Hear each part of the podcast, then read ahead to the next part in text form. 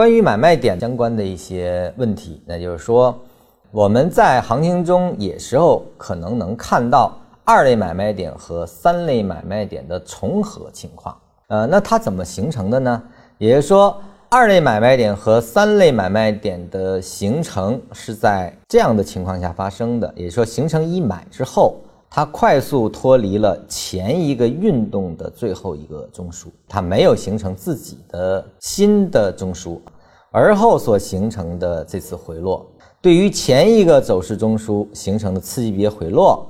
构筑了第一次回落之后就发生了。我们这里面没有二，它这个位置呢又是三，所以说这就叫二三买的一个重叠。那么二三买的重叠一般发生在行情很剧烈的情况下，也就是说它的反转能量很高很大，走势呢可以这个预期更强劲一些。所以说这叫二三买重合。二三买重合在我们的实际操作中还是有比较重要的意义的。关于这个第二类买卖点能否触新低这个问题呢，我们在前面的讨论中呢已经展开过。因为第二类买卖点可以出现在中枢，在新中枢构建的任何一个位置，所以呢是可以出一个新的新低的。这个在原文中是允许的，只要它是在一个新的未来的一个中枢啊，被确定为比如一个向下，它是这样的啊，我这说一下这个意思啊。画图来说吧，就是原文中呢，它这个地方只要这个地方形成的是一个中枢啊，无论你是怎么折腾，原来这段产生过背驰啊，最终能够形成三买向上突破之后，像这个打出新低，那么也可以当成是二买用了。那么在我的体系里，我把它理解成是高低点之间的划分啊，我把高低点就是绝对的高低点进行了一个完全的分类组合。所以说呢，我把这个地方呢当成是一个背驰的一买来处理的，而不是做二买来处理，就是这个意思。就是把它当成是线段背驰了。这个是基于我们分析的一条逻辑，就是高低点之间的分析，基于这个来去做了这个统一的规划的。第一、二、三类买卖点形成一定是有次序的，一定是先有一，后有二，再有三，也就是说。一类买卖点是根据背驰引发，它终结了前一走势；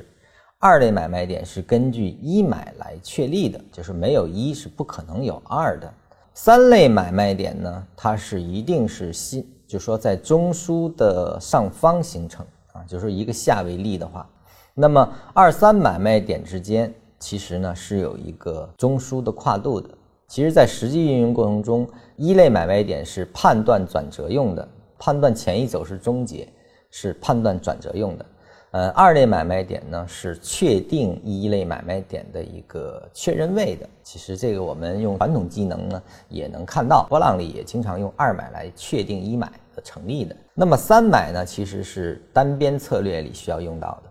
三买不断延续，其实是一个单边不断向上运动的结果，说明中枢在不断向上移动，才能产生不断的三买。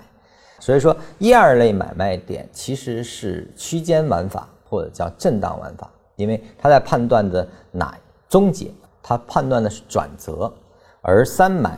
只要一直保持三买的出现，那就代表着延续。所以说，一二类买卖点从性质上来说判断的是转折，而三类买卖点不断的完成是代表着延续。这一点在大家理解上，就是在运用上要非常注意。我们在实战中的运用的时候啊，你要找一个说中线的进入位啊，一般用一二类买卖点来去介入。但你要说我说要加强资金的配置率，比如说大盘还比较稳定的情况下，就市场机会较多的情况下啊，我们一般还是采用三买，因为它代表延续，它是延续性的代特征。只要三买的状态不被破坏，其实是可以忽略。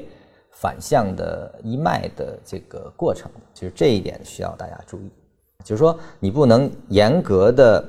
这个还是需要去判别事事，来去选择去使用一二三的一个运用。这个在后面的课程实战运用课程中会更多的给大家提及。因为讲到了买卖点，那我们就先做一个概念的对它性质的一个划分。那么缠论中遵循的原则呢，就是也是禅师不断强调的，叫买点买，卖点卖。那么这个呢，就是在完全分类的基础上，我们再确定什么是能够做，什么不能做，从而呢，只需要在买点买，卖点卖就可以了啊。当然，这个是需要精准的，包括整个使用过程中，可能还涉及仓位策略整个的优化和调整，这个是确实绕到第二部分才可以。现在呢是在教学的第一阶段啊，我们更多的是概念知识以及体系的建设，就说一个呃分别体系的建设啊，所以说呃还你先不着急想那么多，你先把已经走完了走势哪地方是什么级别的，那它的一买是不是可以在当时当下进行确立，就是能不能找出来，以及三买是否可以被识别，就是说我们得先练你走完我是否看得清。而后才有后续的工作，它是一个逐渐掌握的过程。